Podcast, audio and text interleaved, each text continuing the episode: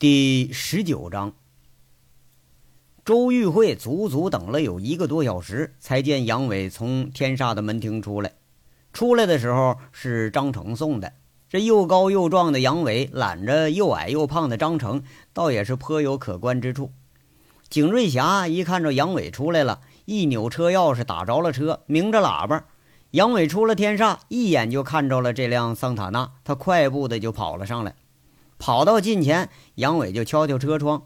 周玉慧一摇下玻璃，就听杨伟说了：“不过呢，那个是朝着那景瑞霞说的话。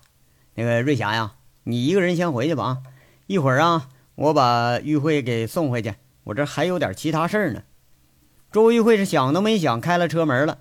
景瑞霞笑着在那说：“杨哥，你可别把我姐给拐跑了啊！”周玉慧啪的一声推上车门子，讪讪的说着。回你的吧，废话这么多呢。哎，我说瑞霞，你什么眼神啊？就你姐这样的，我拐出去，我卖给谁去？杨伟促狭的说一句。景瑞霞笑着摇上车窗。杨伟一回头，却见周玉慧一副怪怪的眼神看着自己。他嘿嘿一傻笑，嘿，那啥，我开个玩笑啊，这不不能生气吧？生气有必要生气吗？我已经被打击的有点麻木了。我说奇怪呀，你今天怎么好像很兴奋似的？这陈明凯又给你灌什么迷魂汤了？周玉慧淡淡一笑，他释然了。杨伟再大的玩笑他都敢开，你就生气也是白生，生完了气他照样开玩笑。嘿呦，还这有眼力啊！我还没说你这就看出来了。杨伟哑然失笑了，是吗？我还蒙着了。那什么，陈大拿年薪百万。要聘请我当经理，你信不？杨伟很拽的在这说一句：“嘿，你就吹吧你！天煞集团请个经理人也用不了百万呢。”切！周玉慧那鼻子一哼哼，明显就有点不信。哎，走走走，咱们一边走一边说啊。我说什么来着？你也是不是就就嫉妒我比你强啊？哎，你当年在这儿年薪也就不过二十万吧？杨伟领着周玉慧，俩人并肩漫步在人行道上。周玉慧也没问说要干什么，就随意的在这走着，就像散步似的。说是年薪二十万，加上福利、办公、出行、车辆等等费用，也到三四十万了。他要给你年薪百万，连车带人带办公，这怕是没有二百万下不来。花二百万就请你这么个人，那不能啊！陈明凯做事很有目的性，绝对不会做赔钱生意，更不会无缘无故给你这么高的价呀。周玉慧摇摇头，很理性的分析着，这俩人都对陈大拿着性子看的是很清楚。这事儿啊，你还别不信，我可一点都没吹。杨伟举着手赌咒发誓，生怕周玉慧不相信似的。他伸着脑袋看看周玉慧，一脸笑意的说着：“你说的很对啊。”老陈办事目的性很强，你知道他现在天煞又涉足到什么领域了吗？这个呀，我知道啊。今年房地产很热，天煞下属成立了一个房地产开发公司，好像要开发西城钢厂那块地。周玉慧缓缓地说着：“嘿，对喽，哎，就是让我到那个开发公司当经理去。哎，我就没发现哈，我这么有才吗？”杨伟自得地说着，逗得周玉慧咯咯直笑，随口问一句：“杨伟，你懂房地产开发呀？”杨伟随口就一句：“我懂个屁，还房地产？你让我盖个猪圈，我都盖不整齐。不过呀，你不可否认，老陈这个人他很会用人。你猜他让我干什么？”“哎呀，这个嘛，开发你肯定不会，设计你也不懂，市场营销你肯定也没学过。”搞建设吧，那你更抓瞎；采购吧，那陈明凯手下能有这号能人呢？那张成人都比你强啊！周玉慧侧头没想出个正经解释来。还你看，我说你把我说的就这么不堪啊？我连老肥我都不如，这这就是你和陈大拿相差的地方，知道不？他一眼就看出我优点来了，而且还会知人善任。你都认识我这么长时间了，哎，难道你就没发现我有什么优势啊？而且这做的是房地产生意，那怎么说来着？那对对对，叫好钢得用到刀刃上。杨伟右臂做事在这劈着，努力要证明自己是好钢似的。啊，我想起来了。周玉慧马上站定了。杨伟回头在那笑着看着，看他想起什么来了。他是让你去干一件谁也干不了的惹人的活，对不对？什么活啊？拆迁。一听这话，杨伟突然笑了，竖着大拇指直伸到周玉慧的面前，嘴里吐出俩字儿：“聪明。”说完，他又补一句：“女人不能太聪明，知道吧？太聪明了，没人敢稀罕你。”嘿，哎呀，来来来，咱咱坐会儿啊。一会儿贼溜就回来了。周玉慧被杨伟这么赞了一句，不知道他是个什么感觉。反正每次杨伟那好话孬话，他都一块儿说。越表扬吧，他就越让你不自在。杨伟这嘴里说着，坐下，立马就坐到人行道的长椅子上了。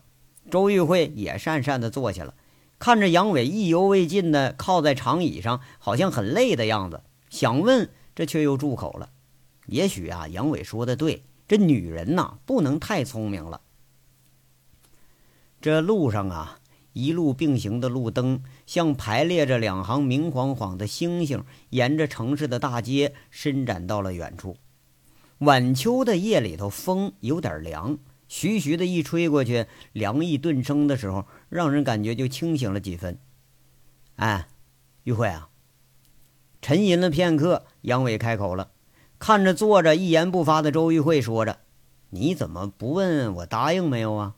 我怎么觉着你这个好奇心怎么越来越小了？”“哼，我猜对了吧？你说我太聪明，没人喜欢。我要猜错了呢，你肯定又得说我笨。干脆我不发言了，那你总没话说了吧？”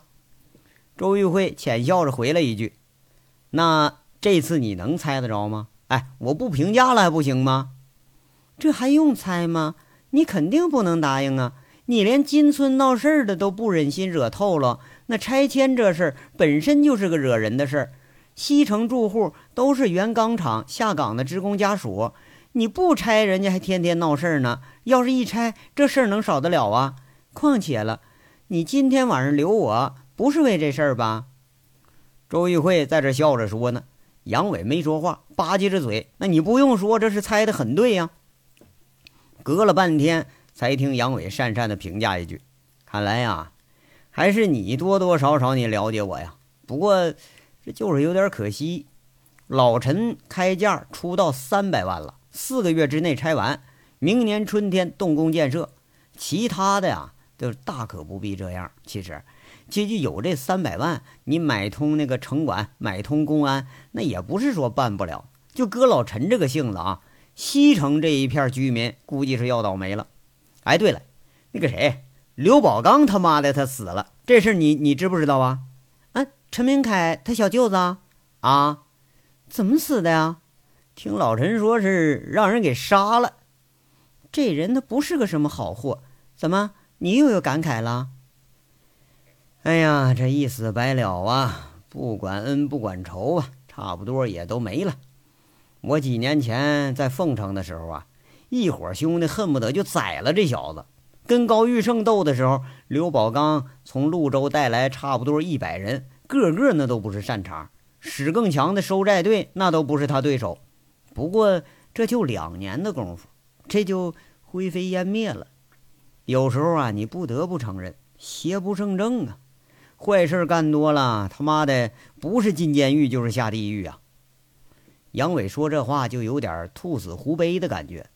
在陈明凯推心置腹的谈话中，杨伟拒绝的时候，他提到了刘宝刚，这才引出了这个话题。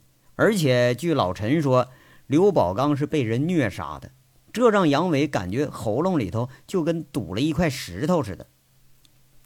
周玉慧默默地听着，不想打断杨伟的感慨。见杨伟有点黯然，莫名其妙地问一句：“杨伟。”你相信来世吗？相信呐，不过呀，我估计下辈子我投胎，我是当不成人了。这辈子怕是干的坏事太多了。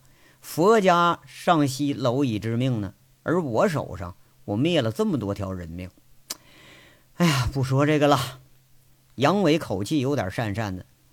你不投胎当人，那你当什么呀？倒提前告诉我啊，别到了下辈子我找不着你了。周玉慧在这揶揄的说着，脸上血笑着看着杨伟。嘿，那你是希望我是哪种动物呢？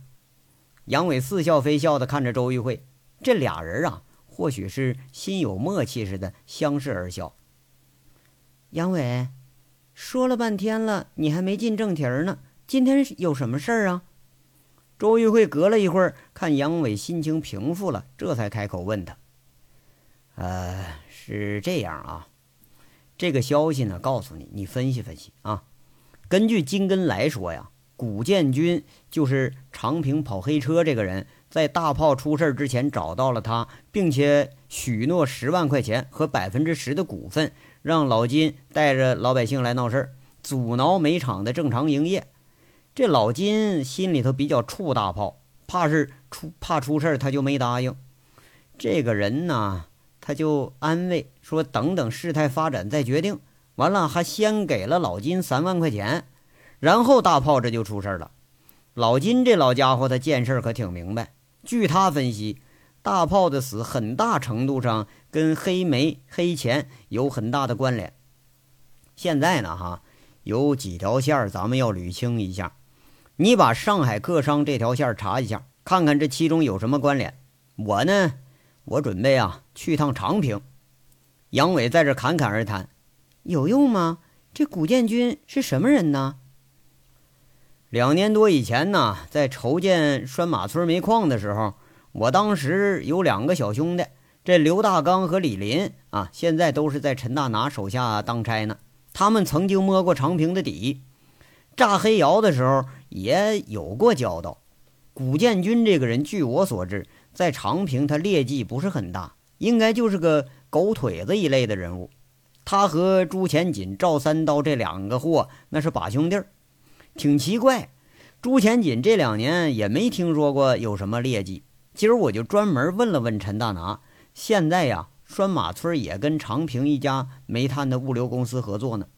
据说是这朱前锦一手提拔的一个年轻人，叫叫赵宏伟。这两年呢，老朱已经把权全都放到赵宏伟手里了，还顶了个政协委员的名头。而且这人差不多一直都在国外，听说是准备加入外籍了。那按理说。不应该扯到这事儿上啊！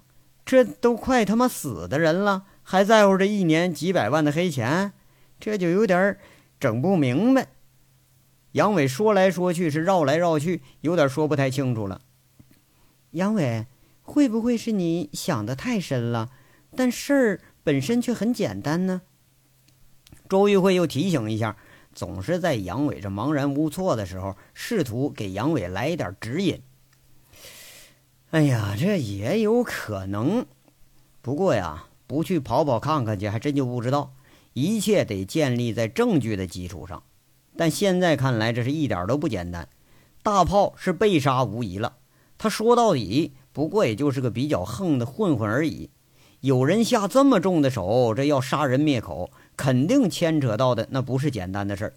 而且这种手法，咱们先前分析过了，应该不是简单的仇杀。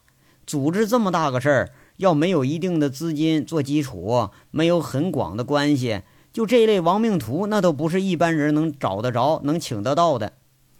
我就想啊，这幕幕后策划杀大炮的人，应该就是在我们的左近。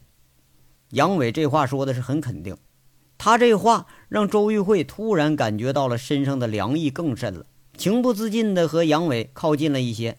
那没有受伤的左手无言地握着杨伟的大手，杨伟很随意把这只小手握在手心里头，刚握着就是一句：“哎呦，你这手怎么这么凉啊？”说着呀，把周玉辉的手抬起来看看，那手小巧玲珑，五指修长，很瘦很精干，就像周玉辉这人似的。杨伟跟着就是一句：“哎呦，哎，这手还长得这么精致啊，长得就跟凤爪似的啊！”温存是一闪即逝，周玉慧有点气羞羞，把手给拽回去了。哎呀，那只手怎么样了？来，我看看，能动了吗？杨伟却是不介意周玉慧的态度，伸手轻轻地扶着周玉慧还吊着绷带的右手，这条胳膊呀是伤在了肘部，不过看样恢复的不错。周玉慧右手做了屈伸，嘴里还说着说差不多恢复了。医生说了，呃，再过个两周啊，就可以去掉石膏了。不过重活不能干，伤筋动骨三个月嘛，可能说恢复以后他就什么都不影响。嘿呀，你呀，你就好好时候我也没见你干什么重活啊。杨伟笑着把左手握到自己手里了，好像要给周玉慧暖手似的，笑着说了：“没事儿。”你是老板级别的呀，你就没胳膊没手了，那都有人给你干活呢。周玉慧在那讪讪说了：“少拿我开玩笑啊！哎，怎么着？今晚上就是要跟我说这些事儿啊？啊，那什么，我走之后呢，煤场交给民兵管理，那应该不会有什么大事儿。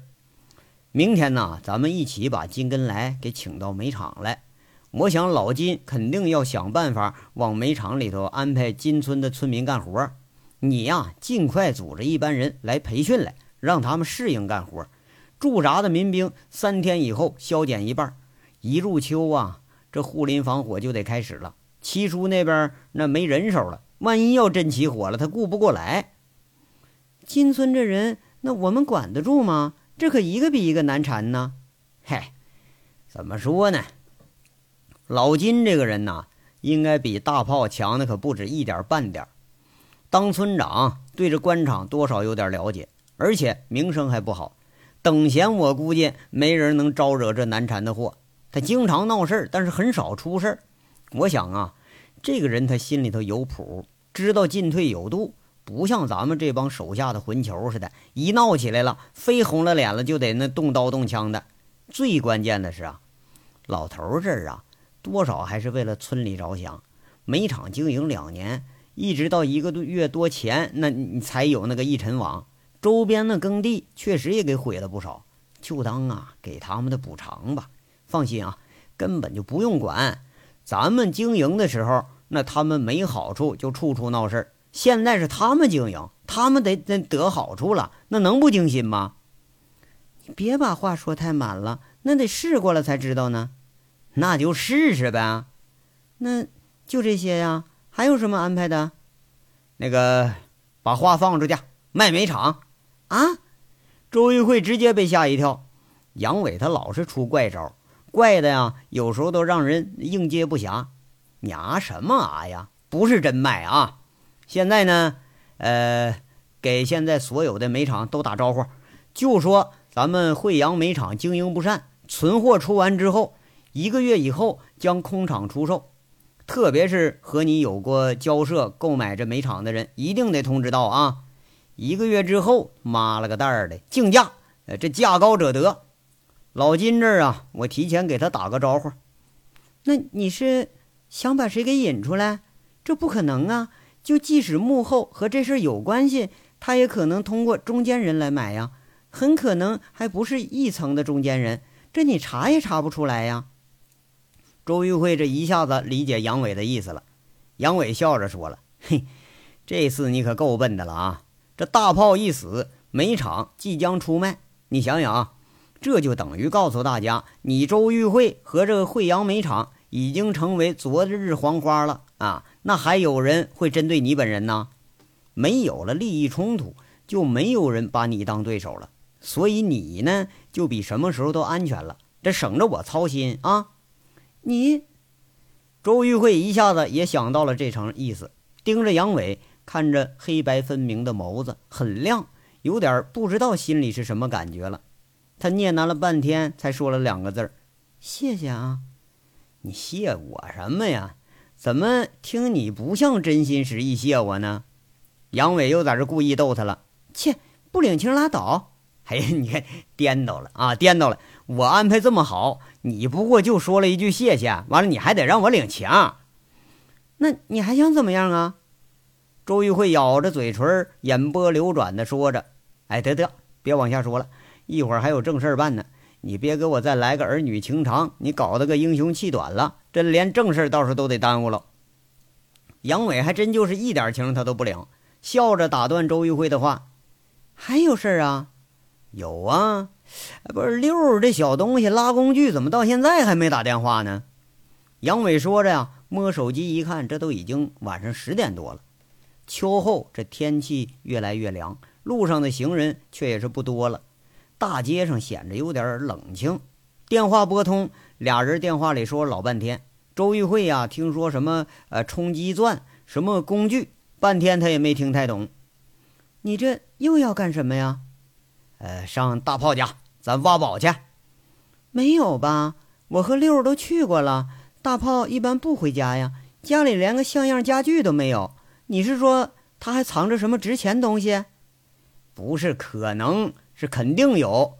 一来啊，这家伙两年多队伍可不小了，应该呀多少得藏了点武器。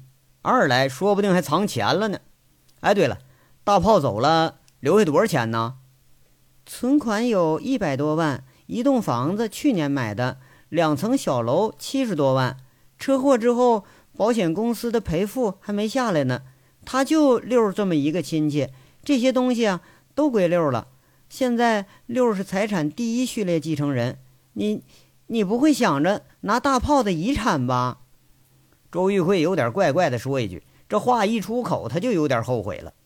不过杨伟的回答更是匪夷所思了。迂腐，我不但要拿，我甚至啊还想把他们手里的钱都给收回来。钱给了贼六啊，只能是害了他。你以为他会花呀？啊！以前是愁的，大家都没钱。现在我是愁啊，这家伙个个手里都有钱了，他个个不干好事儿。这倒也是。俩人争论了一会儿，就见贼六开着警车来了。一上车，贼六轻车熟路的驶过泽州路，沿路向北一拐，十几分钟就到了永苑小区。整个这就是一个富人区，都是独立双层的欧式小洋楼建筑。两年前是七十万一栋，这楼价啊，现在已经涨到上百万了。贼六在一座黑灯瞎火的小楼边上停下来，钥匙扔给了杨伟，自己就忙着从车上往下开始搬工具。这忙完之后，灯亮起来了，一层是四间，偌大的客厅摆了一组真皮沙发，沙发上厚厚的一层灰，怕是很长时间都没人来过了。木质的楼梯上也是一层灰，红漆的颜色被盖暗了不少。杨伟啊，随着拉开门就进了几间房间，除了一间摆着桌子，剩下那都是空空荡荡的。摆桌子那间呢，那还是摆了个麻将桌，地上乱七八糟还扔着烟头、啤酒瓶子，看样这是一个娱乐的地方。上了二层之后，跟一层差不多。除了墙啊、地还有灯，基本就没怎么装修，只有一间卧室里头有张床。杨伟仔仔细细看了一圈，也没发现什么。再下楼的时候，贼六已经把工具全搬进来了，坐到没擦灰的沙发上，说着：“哥，这应该什么都没有了吧？我来好几次了，你看你都不相信我，这行我熟悉呀。要有钱，我早找着了。不会吧？”那个装修图呢？杨伟说着的时候，贼六已经把一张差不多有半个茶几那么大的图给铺开了。周玉慧一看这画的线条和方格，自己反正也看不懂，又回头看看杨伟。杨伟站在沙发边上啊，在那儿看着这个图，嘴里头说着：“这房子也没有地下室啊，没有，别墅区都没有，暗格壁橱有没有啊？”没有，我试过了。六啊，你沿着地面啊，细细再敲一遍，看看有空的地方没有。杨伟安排着，贼六有点不乐意的，在工具堆里头找了把小锤子，他忙去了。杨伟站着在那儿看着这个装修图，顾不上跟周玉慧说话。一会儿，自己又拿着米尺上下来回跑，好像是丈量着内层和面积，不过也是毫无所获。半个小时过去了，贼六一无所获，几个怀疑的地方敲烂了地砖，根本就没发现什么。杨伟细细检查过了这墙壁，确实像贼六说的，没有暗格，也没有壁橱。楼上睡过人那房间，杨伟查了几遍，也没东西。这一个小时过去了，周玉慧提议说：“是不是卫生间有可能啊？”俩人恍然大悟，把卫生间又敲一遍，还是没东西。甚至于啊，连防盗门都细细的敲了敲，也没有，什么都没有，这就好像是一个大空房子。再往下，这就有点泄气了。杨伟坐在客厅里头发着呆，好像在细细的回忆着每一个细节。看来呀，这些工具是白带了。周玉慧站在屋子里头来回踱步，在帮着杨伟想。贼六呢，也坐在沙发上抽烟。来了这地方，免不了就要睹物思人，神情有点暗淡。杨伟突然问一声：“六啊，你说过啊，你哥跟长平黑车队斗的时候拿过五连发，那枪呢？不知道啊，我见过他们有家伙，那还不是一支呢。”贼六在这随口回答：“杨伟，是不是还有其他地方可能藏着呢？”周玉慧很怀疑的在这提意见：“这可是他唯一的家呀，不可能藏其他地方。大炮这人，你可别看他粗，其实啊，他很多地方都是粗中有细。